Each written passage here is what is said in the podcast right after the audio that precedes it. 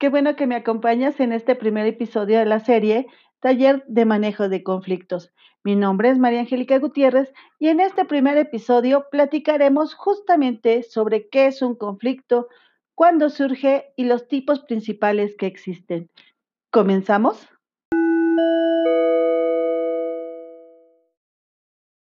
El conflicto, según la profesora Silvia Conde, es una situación en la que entran en tensión necesidades o intereses entre dos o más partes, las cuales pueden asumir distintas actitudes, como competir, evadir, ser sumisas o cooperar.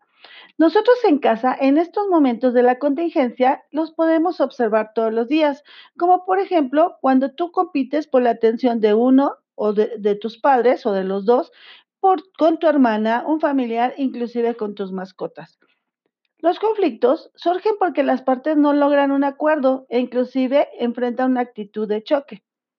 Según los especialistas en psicología, los conflictos se clasifican de acuerdo a la siguiente manera. Conflictos según su veracidad, y estos pueden ser reales, imaginarios o inventados. Vamos a suponer que en este momento tú vas y te comes la última galleta de la alacena. Tú te estás imaginando que te va a molestar tu mamá porque tomaste esa galleta y no le consultaste. Tú te estás generando un, conflicto estás pensando que se va a generar un problema y va a haber tensión porque tú te comiste esa galleta. Y hay que, aquí vamos a encontrar otra clasificación de los conflictos porque esta va a ser según los participantes. Y estos pueden ser intra, intrapersonales, interpersonales, intergrupal o intragrupal. Aquí va a ser un conflicto intrapersonal. Tú tienes un conflicto contigo mismo porque tomaste una galleta sin haberla pedido antes. Y, el tienes esa duda si lo que hiciste era correcto, ¿no? Y, y, temes las consecuencias de lo que tú hiciste.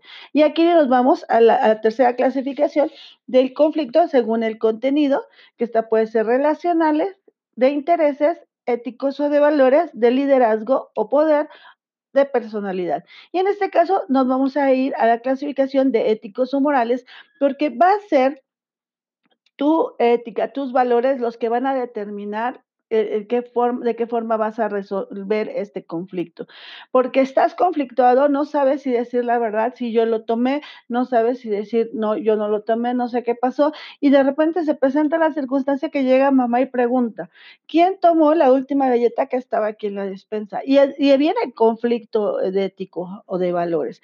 ¿Dices la verdad o la ocultas? ¿Aceptas las consecuencias de tus actos ejercitando el, la responsabilidad de tus acciones o las evades? Diciendo una mentira. Y tú respondes, sí, yo fui el que este, tomé la galleta. Y tu mamá te dice, ah, qué bueno, hijo, qué bueno que te la comiste porque, para que no se eche a perder. Y entonces te das cuenta que ese conflicto que tú tenías contigo mismo no existía, era imaginario. Entonces, como te das cuenta, los eh, conflictos se pueden sumar uno tras otro de tal manera que se llega a crear un conflicto más complicado conforme nosotros intervienen varios factores. Eh, yo aquí te preguntaría, ¿lo has vivido durante este periodo de contingencia? ¿Qué tipo de conflictos has enfrentado? Espero tu, tus comentarios en el bloque de, de, tu participación y por el día de hoy lo dejamos. Más adelante en, en la siguiente sesión seguiremos hablando sobre esto.